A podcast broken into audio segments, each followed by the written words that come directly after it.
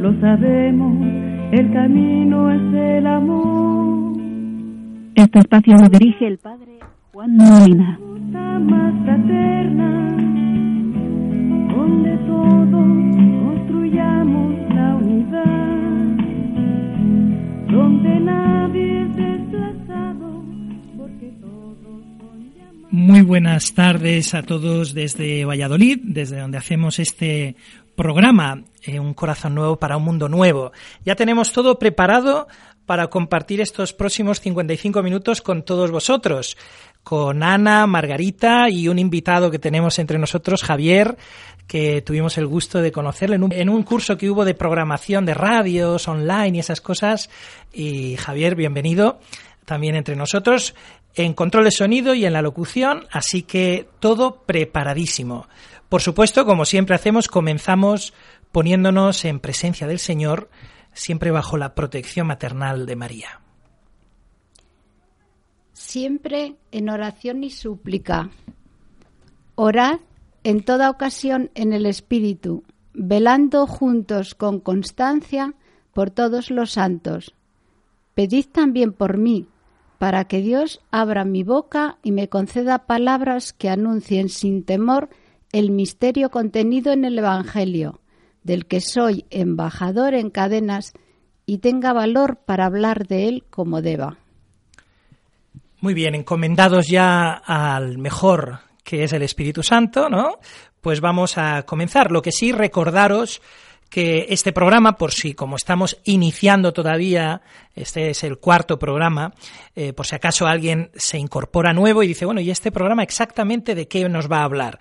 Bueno, pues pretende ser ese espacio que favorezca el conocimiento y la reflexión sobre la doctrina social de la Iglesia Católica. ¿eh? Lo que sí que también os informamos es que si usáis eh, las redes sociales, por ejemplo el Facebook, podréis buscar directamente el grupo que se llama Un Corazón Nuevo para un Mundo Nuevo y allí tendréis también el enlace al compendio de la doctrina social de la Iglesia, que es lo que vamos a ir comentando programa tras programa y que de alguna manera os puede ayudar también a tenerlo delante, si os apetece. Por supuesto, recordar, tenemos un correo electrónico al que podéis escribir en cualquier momento de la semana y que estamos atentos, que si recibimos alguna, algún comentario, alguna pregunta o lo que sea, pues luego en el programa siguiente lo podemos tratar, que es un corazón nuevo, todo junto, un corazón nuevo. Muy bien, pues eh, estamos preparados, ¿no? Para comenzar ya este nuevo programa. En el anterior, si os acordáis, claro, al ser quincenal puede ser que no nos acordemos. Recordamos rápidamente que empezábamos a leer el compendio de la doctrina social de la Iglesia y que estábamos todavía en la introducción. ¿Verdad? Bueno, pues hoy seguiremos haciendo una lectura comentada de esa introducción al documento.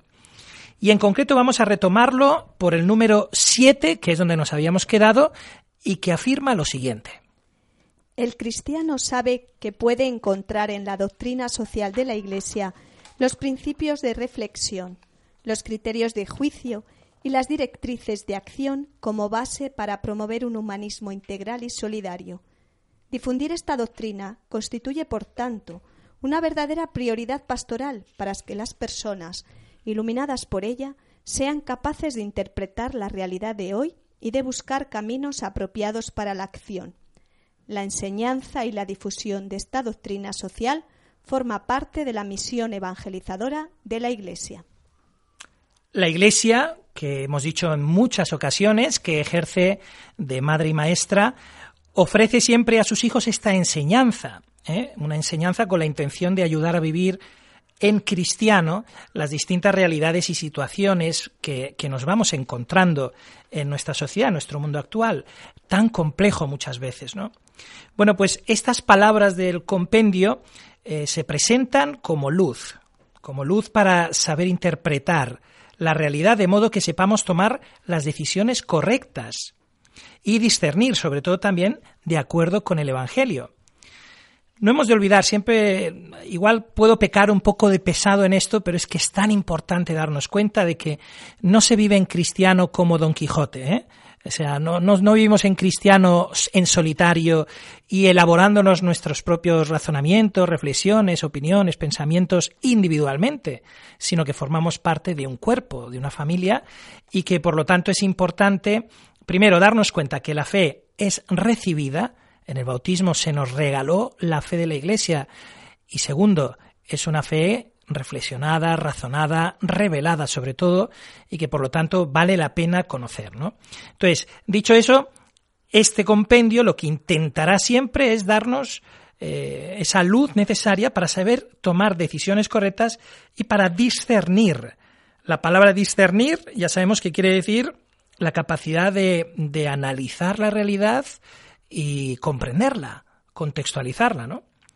Bueno, pues esa última frase que hemos leído, que dice la enseñanza y la difusión de esta doctrina social forma parte de la misión evangelizadora de la Iglesia. Bueno, pues esta frase está extraída de otro gran documento magisterial de la Iglesia, en concreto el número 41 de la encíclica de San Juan Pablo II, Solicitudo Rei Socialis. Eh, esto es hermoso, ¿eh? porque nos hace darnos cuenta de que hay una continuidad siempre. ¿eh? La Iglesia lo que enseña lo va enseñando a lo largo de los siglos, pero nunca se contradice a sí misma. El otro día en la parroquia tenía un debate con una persona muy querida por mí y estábamos hablando sobre estas cosas y entonces surgió el tema de decir, bueno, es que eh, yo también creo que nuestra opinión es importante y no sé, por supuesto, las opiniones siempre son buenas, importantes, pero siempre con esa humildad de saber que yo formo parte de un cuerpo que ya ha reflexionado ampliamente sobre la mayoría de estos temas y que siempre es bueno tener en cuenta, ¿no?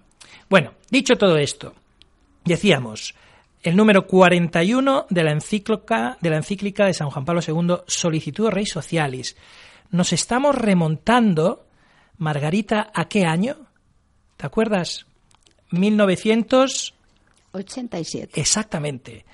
Y como ocurre con todos los documentos de la Iglesia, gozan de una rabiosa actualidad, también en nuestros días. Y desde aquí, como siempre hacemos, recomendamos la relectura o la lectura, porque puede ser que a lo mejor no la hayamos leído todavía. Bueno, pues la relectura, ¿verdad? Y hoy en día, con las facilidades de Internet, vatican.va, encuentras todos los documentos. Bueno, pues vamos a escuchar eh, Margarita nos lo va a leer, lo que nos dice el número 41 de la solicitud Rey Socialis. La Iglesia no tiene soluciones técnicas que ofrecer al problema del subdesarrollo en cuanto tal, como ya afirmó el Papa Pablo VI en su encíclica Populorum Progressio.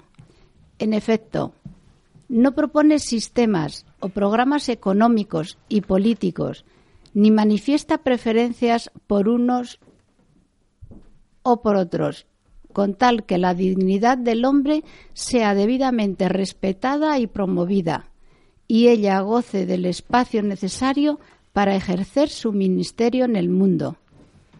Pero la Iglesia es experta en humanidad, y esto la mueve a extender necesariamente su misión religiosa a los diversos campos en que los hombres y mujeres desarrollan sus actividades en busca de la felicidad, aunque siempre relativa, que es posible en este mundo de acuerdo con su dignidad de personas. Fijaos, dos cositas que dice este texto, ¿no? Y que vale la pena recuperar. La Iglesia es experta en humanidad. Vivimos en un ambiente en el que muchas veces lo que se critica a la Iglesia es como que está fuera de onda, que está desfasada, que está anticuada, eh, en vez de intentar acercarse a escuchar realmente qué es lo que tiene que enseñar la Iglesia, que igual puede aportar luz, ¿verdad? Y por otro lado, cuando dice que la Iglesia eh, necesariamente se necesita entrar en la dinámica de la búsqueda de la felicidad, y dice, siempre relativa en este mundo la felicidad que nos promete la publicidad y la tele y tan, ahora que estamos del Black Friday ya un poco que nos sale por las orejas. Nos lo ponen por todos los sitios el reclamo continuo a ir a gastar, a ir a comprar, a ir a consumir. Incluso aunque no necesites nada, como te lo están diciendo por todos los sitios, parece como que dices, tendré que ir a algún sitio a comprar algo, porque si no, no celebro yo el Black Friday famoso. Bueno, pues la felicidad en este mundo siempre es relativa y, por supuesto, nunca la encontramos en las cosas, ¿verdad? Las cosas están de paso y nadie se lleva nada. Entonces, interesante esa frase, la búsqueda de la felicidad siempre relativa. Bueno, continúa diciendo ese número 41. La Iglesia tiene una palabra que decir, tanto hoy como hace 20 años, así como en el futuro, sobre la naturaleza, condiciones, exigencias y finalidades del verdadero desarrollo y sobre los obstáculos que se oponen a él. Al hacerlo así, cumple su misión evangelizadora, ya que da su primera contribución a la solución del problema urgente del desarrollo cuando proclama la verdad sobre Dios, sobre sí misma y sobre el hombre, aplicándola a una situación concreta. Claro, y a este fin, pues la Iglesia utiliza como instrumento esta doctrina social que ofrece. Por eso continúa diciendo. En la difícil coyuntura actual, para favorecer tanto el planteamiento correcto de los problemas como sus soluciones mejores, podrá ayudar mucho un conocimiento más exacto y una difusión más amplia del conjunto de principios de reflexión, de criterios de juicio y de directrices de acción propuestos por su enseñanza. Lo sé, puede sonar muy denso todo esto, y más a estas horas, ¿verdad? Pero lo que nos viene a decir es que la Iglesia tiene una palabra que ofrecer al mundo para iluminar las interpretaciones de la realidad. No es verdad. Yo muchas veces, eh, cuando he hablado con amigos que, que te dicen, ¿no? Que, y la Iglesia mucho habla de tal cosa, pero luego en cosas sociales se calla. No, no es verdad.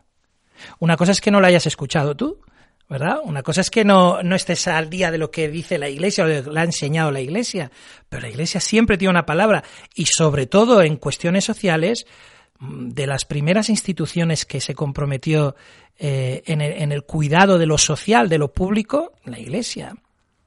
Bueno, pues en este mismo número se hace también una afirmación que es muy interesante e importante recordar también en la actualidad. Vivimos, como hemos dicho antes, tiempos un tanto, vamos a llamarlo, convulsos, ¿eh? política y socialmente.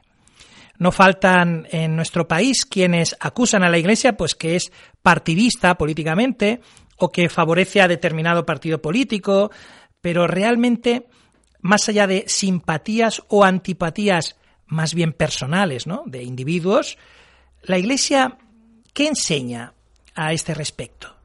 Es decir, la Iglesia ha enseñado a los, eh, a los seguidores, a los miembros de la Iglesia, miren, si uno es cristiano tiene que ser de esta tendencia política, o si uno es cristiano en España tiene que votar a determinado partido político.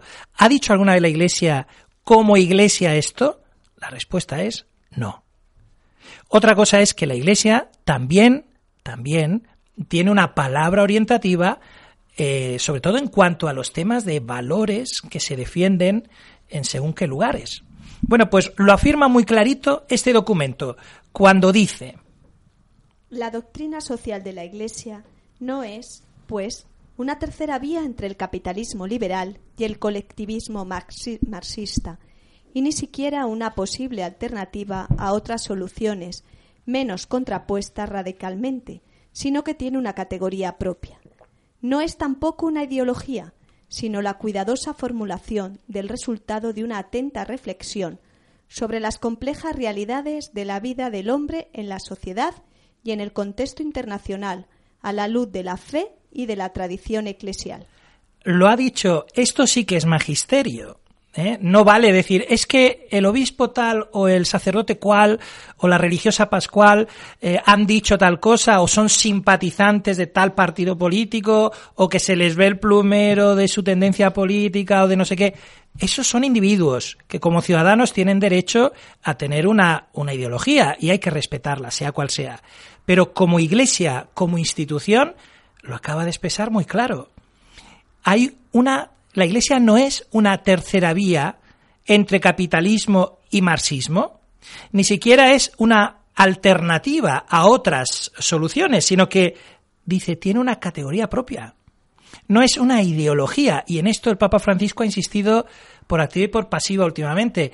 El cristianismo no es una ideología, es decir, uno puede sentirse más identificado con un partido con otro, con una tendencia con otra, y eso no le priva de ser cristiano a priori.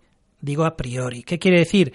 que luego uno realmente tiene que valorar en conciencia con todo lo difícil que es eso, ¿verdad? Yo creo que aquí nos chocamos siempre contra un muro qué partidos políticos o qué tendencias políticas eh, se acercan, porque la defensa directa del Evangelio, por desgracia, ningún partido político lo presenta. Pero bueno, al menos el decir, bueno, ¿qué, qué tendencia o qué partido más o menos podemos decir que se riñe menos o que es menos escandalosamente contrario ¿no? a los valores y a la doctrina de la Iglesia.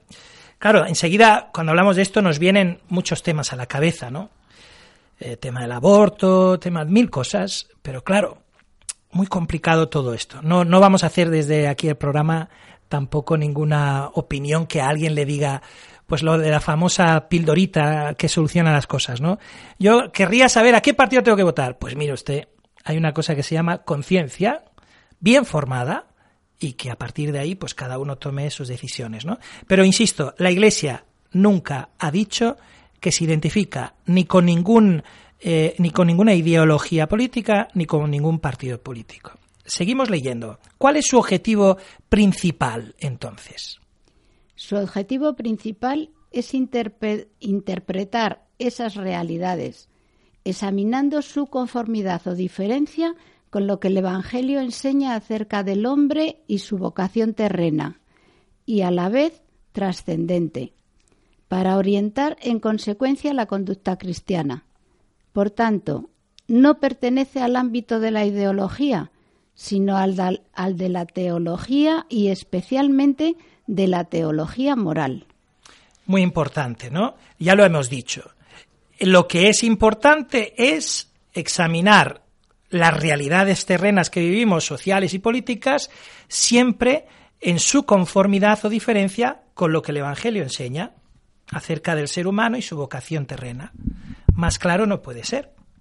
Bueno, pues esa, la enseñanza y la difusión de esta doctrina social eh, forma parte de, lo, de la misión evangelizadora de la Iglesia, como nos han dicho al principio.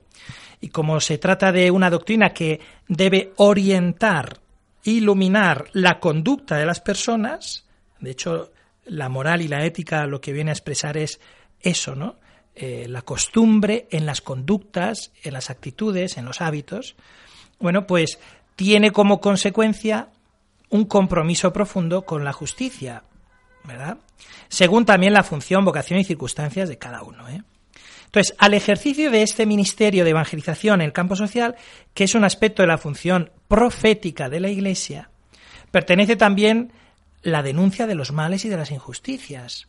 Es decir, la Iglesia no puede callar ante las injusticias que ve, que observa y, que, sufre incluso en, en cualquier ámbito social.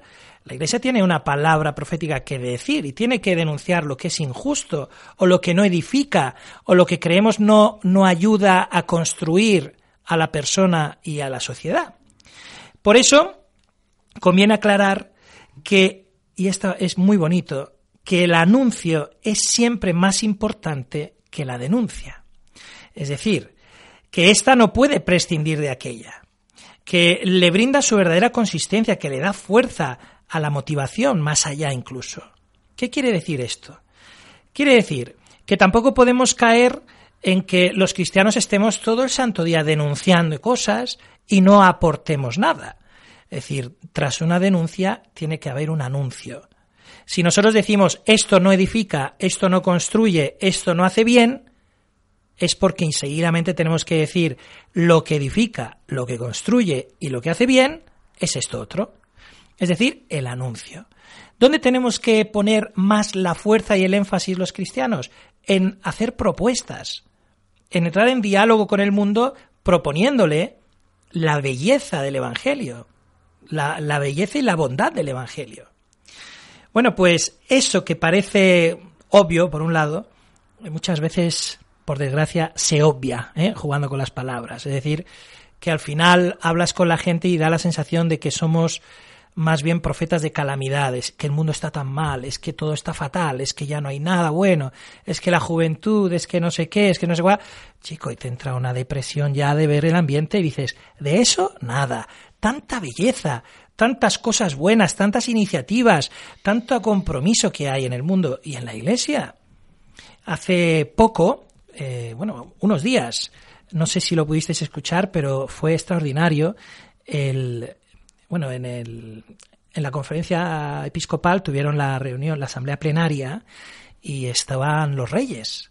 Entonces, eh, yo no lo pude escuchar entero, pero lo que escuché me encantó, porque el rey insistía mucho en que una de las bondades de la Iglesia a la que eh, la sociedad tiene que estar agradecida es a su compromiso con lo social. Es decir, sobre todo a su compromiso con los, con los más pobres, con los marginados de la sociedad. Y entonces decía que eso es innegable. Es decir, que no se le puede negar a la Iglesia esa hermosa labor social. Bueno, pues viniendo de, del rey, pues, eh, pues no deja de ser un, un tema de agradecer. Ojalá que no solo el rey pensara así y que todos los políticos, fuera cual fuera su ideología y su tendencia, fueran objetivos, ¿no? También en eso. Aunque también es verdad que la Iglesia no busca el aplauso y la Iglesia no busca el beneplácito de nadie. La Iglesia trata de ser fiel simplemente al Evangelio. Y así tratamos, ¿verdad? Bueno, pues vamos a hacer un alto en la lectura y vamos a escuchar un hermoso tema de Luis Pinto, un amigo mío paraguayo que compositor, cantante excelente, y escuchamos una canción que se titula Respirar de ti.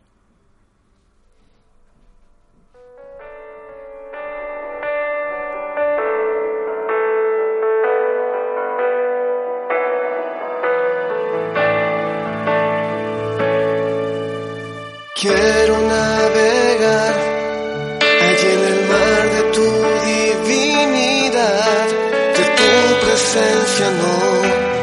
no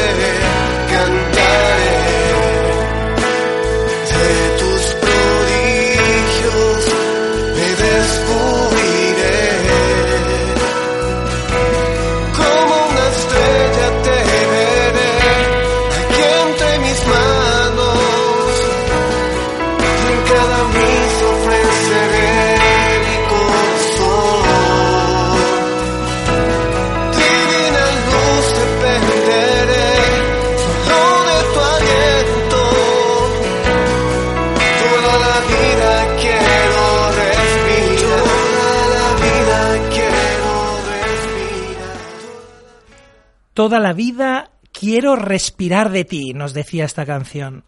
Y es que la vida del cristiano pasa necesariamente por este beber continuo de la fuente de la vida, que es Cristo. Los cristianos, si no somos cristocéntricos, no somos nada. Y eso es puro evangelio. Así como lo que nos mantiene vivos es el respirar el oxígeno, que no vemos, espiritualmente nos mantiene vivos respirar del evangelio, de los sacramentos y especialmente de la Eucaristía. Por eso siempre digo y repito por activa y por pasiva, uno de los síntomas de que uno tiene buena salud espiritual o de que empieza a tener mala salud espiritual es que, entre otras cosas, lo primero que abandona suele ser la Eucaristía, la oración. Y entonces ya se va, se va enfriando, se va enfriando. Es como cuando uno, eh, siempre los médicos, ¿verdad? Cuando uno está un poco pachucho, lo primero que te dicen es, tienes que comer, ¿eh? Tienes que comer, ¿eh? Es decir, ¿por qué? Porque si ya empiezas la inanición es, lo, es el peor enemigo, ¿verdad? y acelera la enfermedad. Bueno, pues espiritualmente lo mismo. Si no nos alimentamos bien, pues luego pasa lo que pasa. Retomamos la introducción del compendio social de la Iglesia. Y ahora llegamos ya al número 8, ¿eh? donde nos dice lo siguiente. Este documento pretende presentar de manera completa y sistemática, aunque sintética, la enseñanza social, que es fruto de la sabia reflexión magisterial y expresión del constante compromiso de la Iglesia fiel a la gracia de la salvación de Cristo y a la amorosa solicitud por la suerte de la humanidad. Qué hermosa expresión esta última, amorosa solicitud por la suerte de la humanidad. Porque es que la Iglesia no vive de espaldas, o no debe vivir de espaldas al mundo, ni se cierra, ni se encierra tampoco entre las cuatro paredes de un templo. La Iglesia se siente siempre empujada desde dentro a salir afuera a salir a los caminos, a las encrucijadas, a hacerse presente en las periferias de la vida, de la existencia, a ir al encuentro del hombre, de la mujer de cada época. A la Iglesia le preocupa y le ocupa la suerte, el presente y el futuro de la humanidad. Y esto choca de lleno, ¿verdad?, contra el planteamiento de quienes, como decíamos al inicio, acusan a la Iglesia como de intrusa en la sociedad, como un freno o un obstáculo eh, al desarrollo ¿no? y al progreso de la humanidad. Nada más lejos de la realidad. Pero si la Iglesia acompaña el desarrollo de los pueblos, les ofrece un humanismo cristiano que propicia el buen entendimiento entre los pueblos y, y de alguna manera aporta las bases fundamentales sobre las que asentar valores en una sociedad que aspire a la fraternidad y al bien común desde la paz y la justicia. Jamás escucharemos, eh, por ejemplo, al Papa mm, invitar a la violencia o invitar a la venganza o invitar al odio. Jamás. Jamás. Y sigue afirmando el número 8 de esta introducción. De este modo se atestigua la fecundidad del encuentro entre el Evangelio y los problemas que el hombre afronta en su camino histórico la fecundidad del encuentro entre el Evangelio y la realidad que vive cada persona en las distintas épocas. Qué hermosa expresión esta, ¿eh? a recordar. Fecundidad del encuentro, es decir, un encuentro que da fruto. El número 9 eh, hace una declaración de intenciones de lo que pretende ser este compendio y afirma lo siguiente.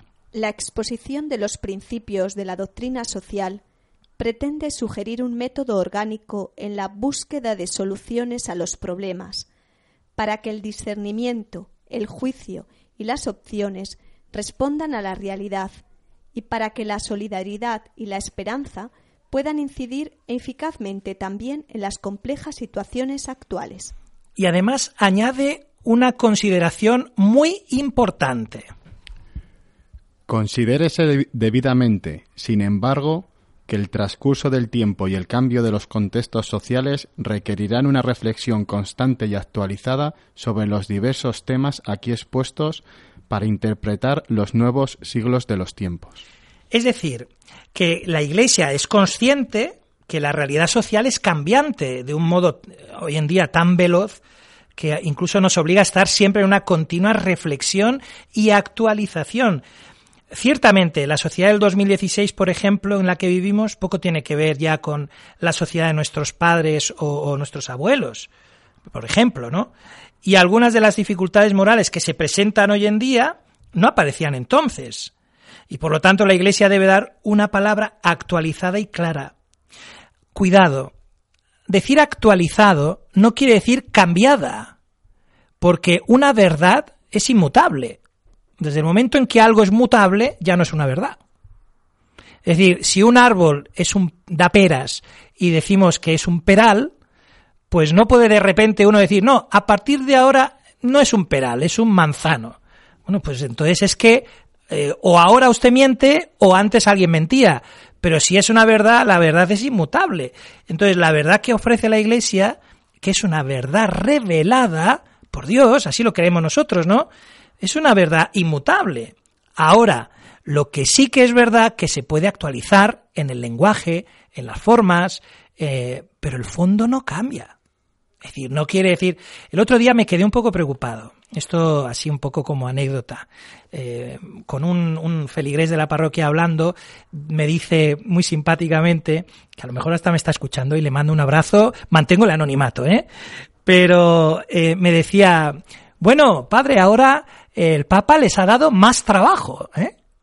Y entonces ese más trabajo se refería a que ahora, pues la noticia que salió de que el Santo Padre ha, prolongado la posibilidad de dar la absolución del sacramento de la penitencia a las personas que hayan cometido, por ejemplo, el pecado de aborto, ¿no? Bueno, pues entonces yo escuchaba y digo, sí, es verdad. Digo, de todos modos, yo creo que era un sentir bastante común de los sacerdotes desde la experiencia pastoral, ¿no? Porque efectivamente, primero, muchas personas que cometan ese acto, muchas ya no se acercan a confesarse, por desgracia. Pero cuando alguien se acerca a confesarse, muchas veces interactúa también el tema pues de la confianza y del afecto hacia un determinado sacerdote de su parroquia o lo que sea, con el que se atreve de alguna manera a hablarle de algo tan íntimo y que sin duda ha causado mucho dolor. Yo hablo desde mi propia experiencia, ¿eh? a mí me ha pasado, ¿no? Entonces, ¿qué pasa? Que si yo ahí le digo, oye, mira, lo siento que yo no puedo, te tengo que mandar a, pues entonces dificultas, dificultas, ¿no? Dificultas. Pero, ojo a la conclusión. Lo que el Papa ha dicho es facilitar el perdón sacramental a estas personas, seguir haciendo un acompañamiento apropiado, un discernimiento y ayudar a esa persona a sanar esa herida.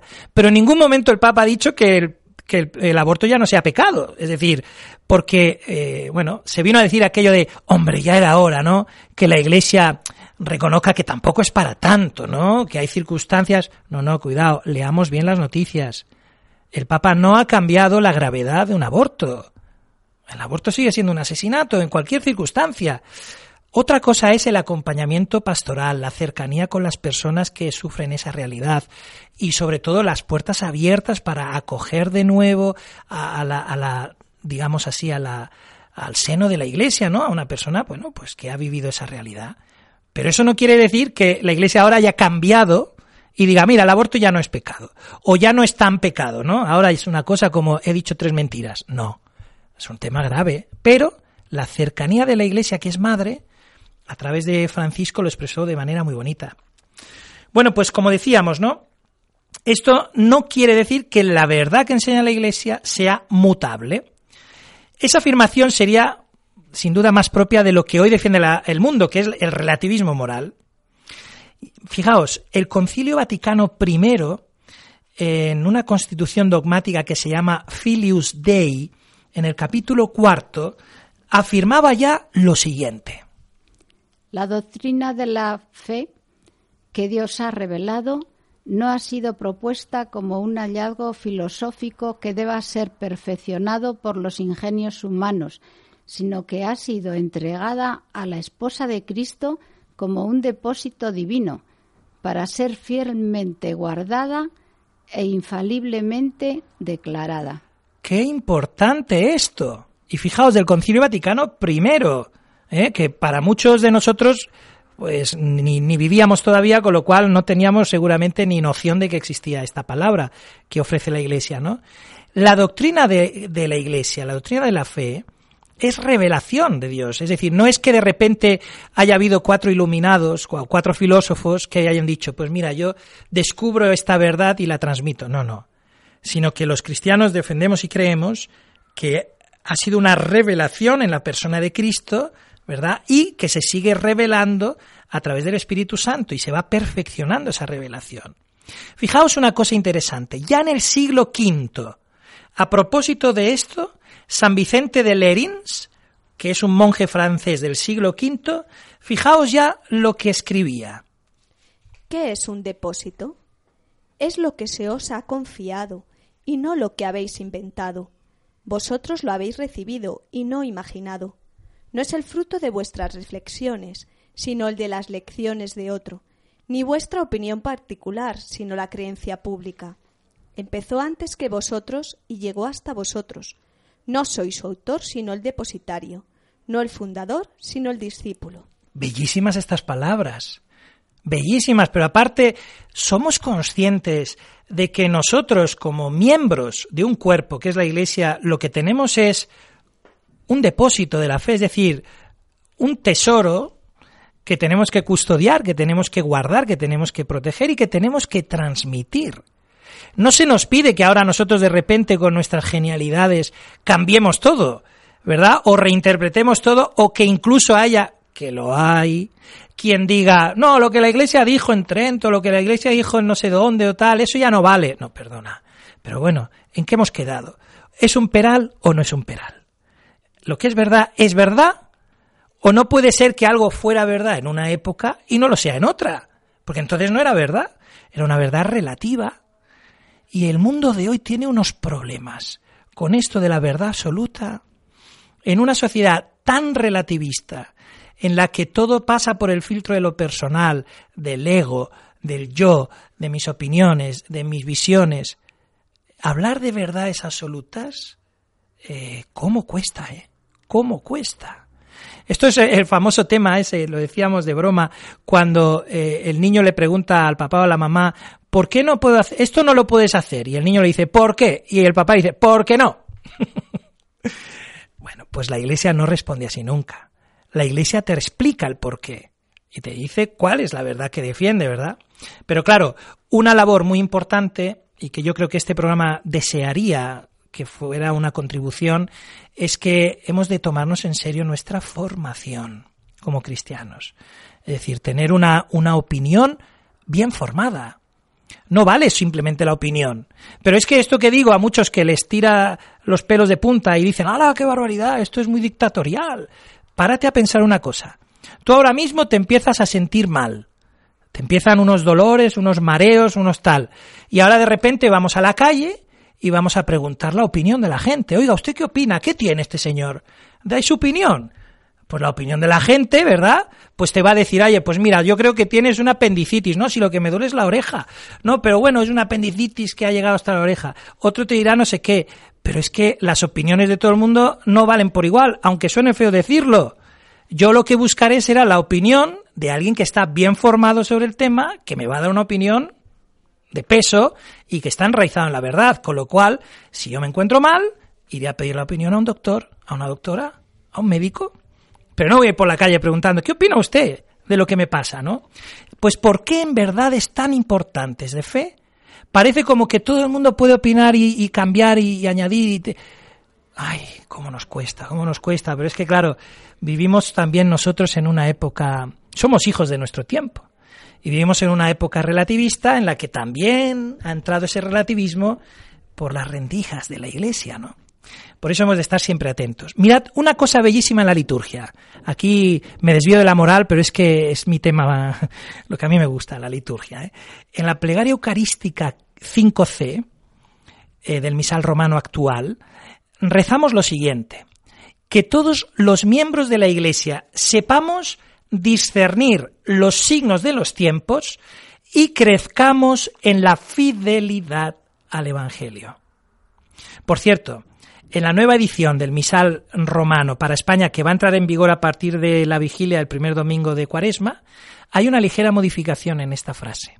Dice así, haz que todos los fieles de la Iglesia sepan discernir los signos de los tiempos a la luz de la fe y se consagren plenamente al servicio del Evangelio. Pero fijaos, en cualquier caso, en ambas traducciones rezamos lo mismo, fidelidad a la luz de la fe. No estamos diciendo vamos a discernir los signos de los tiempos y a inventarnos una respuesta. No, no. Vamos a discernir los signos de los tiempos y no nos abandonamos a la libre interpretación bañada de subjetivismo o de opiniones de cualquier tipo, sino que vamos a remitirnos a la fidelidad desde la luz de la fe recibida. Bueno, tampoco vamos a agotaros en exceso, que ya llevamos 40 eh, minutos de programa y me emociono, hablo demasiado. Vamos a volver a hacer una pequeña pausa, no es pausa, es continuación. Pero antes de eso, como ya por si acaso hay gente que quiera eh, entrar en directo también para, para añadir, para preguntar, para complementar o completar algo de lo que estamos diciendo, ya sabéis, abrimos nuestras líneas y podéis llamarnos al 91 153 85 50. Repetimos, 91 153 85, Margarita. 50. Muy bien. Pues escuchamos este hermoso tema de un grupo que se llama Ixtis y la canción Cosas Pequeñas.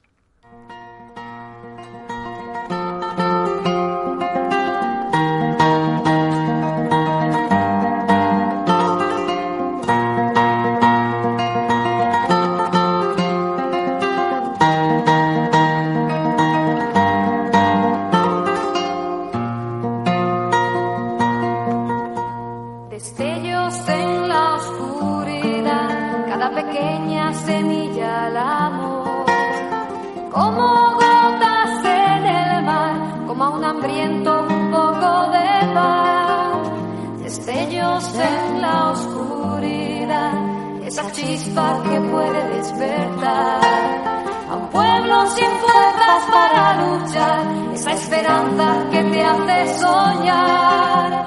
En las cosas pequeñas puedes encontrar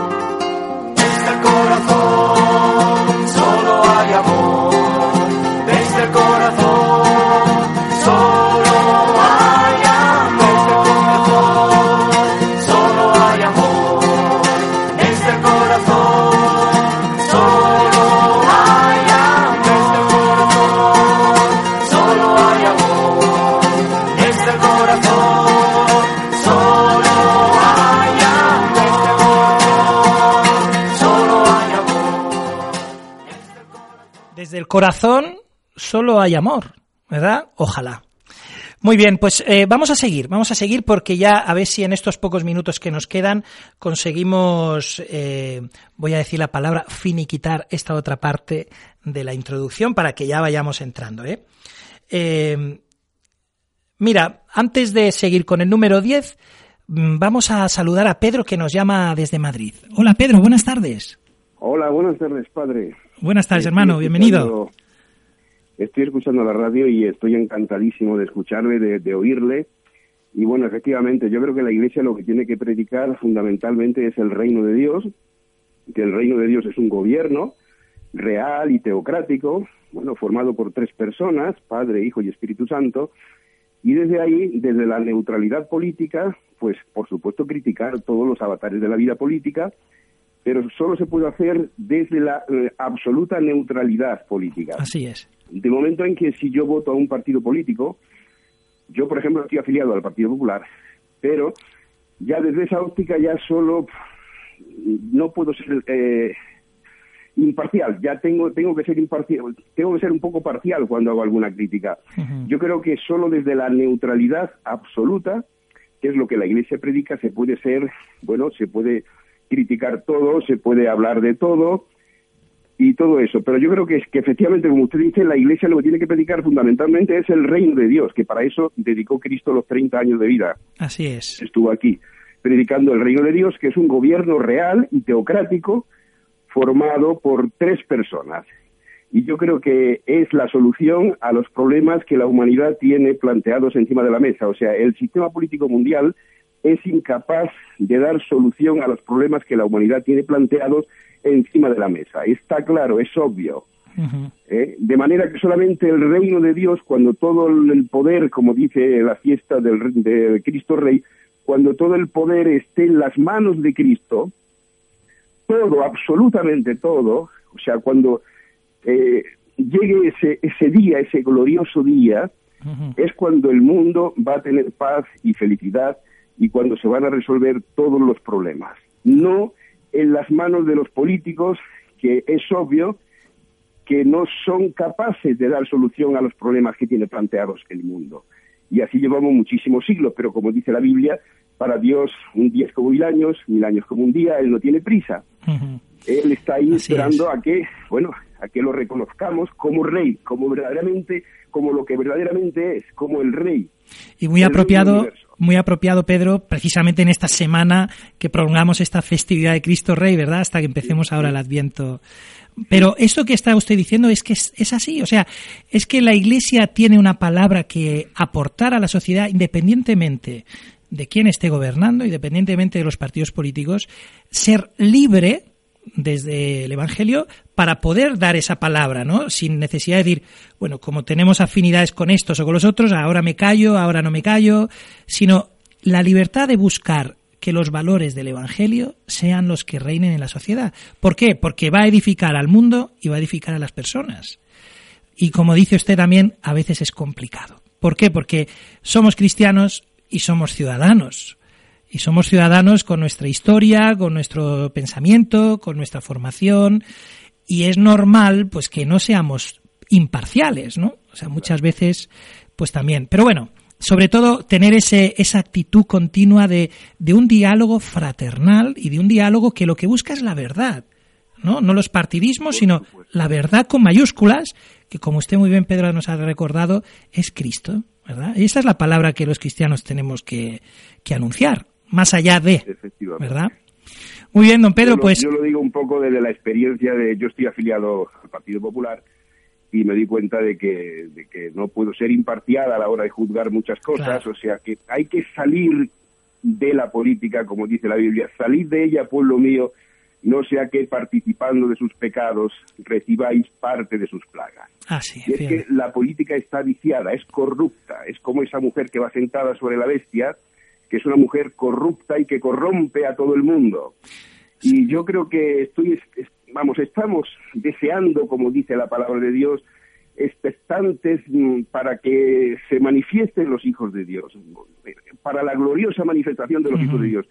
Y una voz fuerte desde la iglesia nos diga a todos, salid de ella, pueblo mío, salid de ella, no sea que participando de sus pecados recibáis parte de sus plagas reconocerle como Dios y yo os reconoceré como pueblo. Así es. En, en, cualquier caso, todo lo que dice estamos de acuerdo, ¿no? Sí que es verdad también que la política en sí, no los políticos, ¿no? O sea, las personas eh, son, pueden ser o no ser corruptas y las personas son las que pueden tener otros intereses, ¿no? Pero la política en sí, como necesidad política, social, esto yo creo que es muy importante, ¿no? Que la política en sí misma no es corrupta, es decir, la política busca el bien de la ciudad, el bien del pueblo, ¿no? Otra cosa, como decimos, luego las personas que ahí así, pero no vamos a meternos aquí, Pedro, que si no, ya sabes que esto es un fango gordo, ¿eh? Lo vamos a dejar ahí y te, y te damos un abrazo muy grande, Pedro, y continuamos porque nos quedan pocos minutitos, pocos minutitos ya de este cuarto. ¿Cómo pasa el tiempo, verdad? Y además, como estamos tan a gusto eh, charlando también con, con los que eh, os atrevéis a llamarnos, ¿no? Que os agradecemos. Bueno, pues eh, vamos a continuar dando un poquito el, el colofón final a esta segunda parte de la introducción, recordando qué nos dice el número 10 de este documento, y que se ofrece como una guía para inspirar en el ámbito tanto individual y colectivo los comportamientos y opciones que permitan mirar al futuro con confianza y esperanza. Lo que estamos hablando ahora con el señor Pedro. Es decir, la Iglesia ofrece algo para inspirar tanto a nivel personal como comunidad, como pueblo, como desde la esfera pública, los comportamientos y las opciones que ayuden a mirar con ilusión, con confianza el futuro, con esperanza. Bueno, pues vamos a ver qué es lo que nos dice eh, en este último número. Este documento se propone también a los hermanos de otras iglesias y comunidades ecles- eclesiales, a los seguidores de otras religiones, así como a tantos hombres y mujeres de buena voluntad.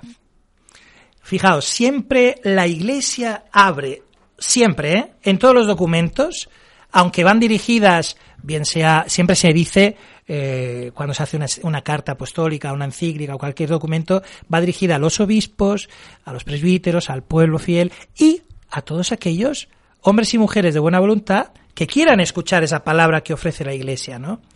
Es decir, es un espíritu de diálogo, de fraternidad, y eso es a lo que nos invita este número, este número 12 ya de la, de la introducción, ¿no? que ya podríamos decir que es casi como el final, el colofón de eso. Continuamos leyendo a ver qué nos decía. y otras personas que están comprometidos en el servicio al bien común. Quieran recibirlo como el fruto de una experiencia uni- humana universal colmada de innumerables signos de la presencia del Espíritu de Dios.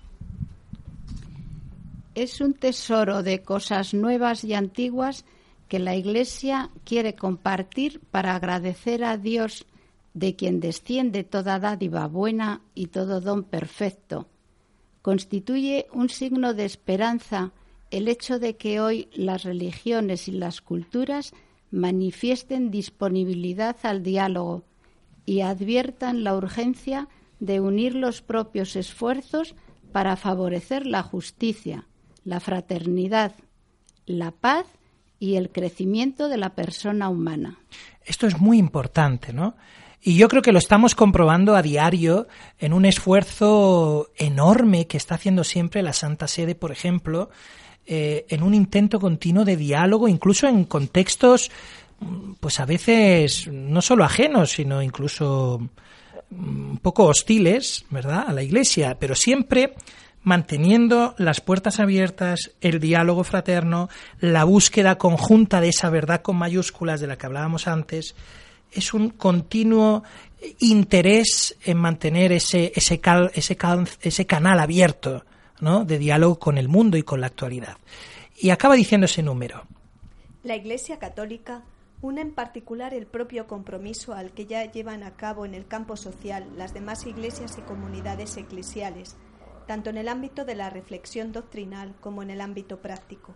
Con ellas, la Iglesia Católica está convencida que de la herencia común de las enseñanzas sociales, custodiadas por la tradición viva del pueblo de Dios, derivan estímulos y orientaciones para una colaboración cada vez más estrecha en la promoción de la justicia y de la paz. Precioso final, ¿no? Para acabar también este cuarto programa ya de nuestro, de nuestro con un corazón, un corazón nuevo para un mundo nuevo. Una llamada a, a entrar primero en la formación profunda, ¿no? De nuestras opiniones y de nuestra de nuestra bueno nuestras inquietudes nuestros criterios nuestra formación personal y por otro lado tampoco encerrarnos ahí en una defensa numantina yo pienso así y déjame en paz y todos los demás están equivocados y tal que eso lo que genera muchas veces es crispación no es decir teniendo claros los cimientos no cerrar nunca el canal de diálogo fraternal con los demás con los que opinan diferente con los que sienten diferente siempre una iglesia dialogante. Pues muy bien, familia. Yo creo que con esto os mandamos un abrazo enorme y, y bueno, no sé si Ana, Margarita, Javier, eh, creo que estáis de acuerdo con todo lo que hemos dicho, ¿cierto? Sí. Sí. Muy bien. Pues, pues hasta aquí el programa de hoy. Un corazón nuevo para un mundo nuevo.